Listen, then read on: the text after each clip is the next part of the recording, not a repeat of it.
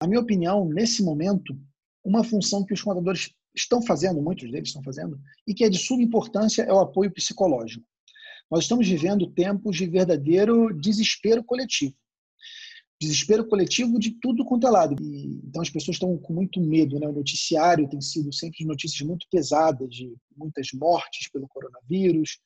Hoje já temos locais aí com, com CTIs lotadas, sem espaço mais de, de atendimento. Enfim, é um momento muito difícil. E muitos empresários, levando para o nosso contexto econômico, eles estão, muitos deles, de porta fechada. Imagina esses empresários sem poder vender. A maioria dos empresários no Brasil é, não tinha um, um, capital de giro, não tinha uma reserva de segurança, nem na pessoa jurídica, nem na pessoa física. Então, estão todos eles muito preocupados, muito aflitos, ansiosos, tristes, depressivos. E, para mim, o contador tem uma posição muito mais importante, é, não que seja não importante, mas do que ajudar o empresário a manter a conformidade, do que ajudar o empresário a, a, ter seus números, é de ajudar o empresário a ter equilíbrio e inteligência emocional. Eu acho que o contador tem que, nesse momento, se comportar como fortaleza para os empresários. Ser uma referência de equilíbrio, de apoio, de otimismo. Eu acho que a gente tem que ser otimista, sim.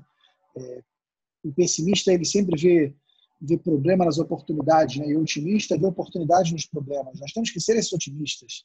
Aquelas pessoas que levam mensagem positiva. Tá difícil? Tá, mas vai melhorar.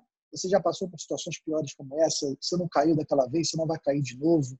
Então, eu acho que os contadores têm que ter esse trabalho, sim, de apoio psicológico, porque muitos empresários precisam desse apoio. Não tem abertura para conversar em casa sobre isso com seu marido, com sua mulher, com seus amigos. E o contador é um verdadeiro amigo de negócios. Então, eu defendo muito que os contadores se aproximem dos clientes, que mantenham esse contato é, e aí depende do contexto de cada, cada negócio contábil. Né? Um contador que tem, às vezes, 15, 20, 30 clientes, é mais fácil para ele manter contato com todos os clientes. Às vezes, uma empresa contábil que tem dezenas ou centenas de clientes, fica mais difícil. Mas a dica que eu tenho dado, inclusive eu fiz uma live ontem sobre isso, é criar, para cada empresa, criar um grupo de WhatsApp. Para cada empresa. E, e nesse grupo de WhatsApp, você colocar todos os sócios dessa empresa nesse grupo de WhatsApp.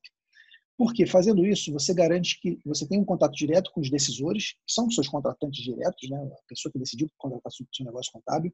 Você garante que a informação ela vai ser simétrica, todos os sócios vão ter a mesma informação, todos os sócios vão ter contato com você, você vai poder alinhar a expectativa desses sócios e você vai ter oportunidade de manter um contato mais próximo, o que a gente faz muito lá na empresa, é mandar áudio de WhatsApp. Então, quando veio aí as MPs, né, MP falando da redução de jornada de trabalho, da suspensão do contrato de trabalho, você mandar áudios específicos para cada cliente. Imagina, um cliente que não tem funcionários, essa MP não fez sentido nenhum para ele. Ele não teve benefício com ela.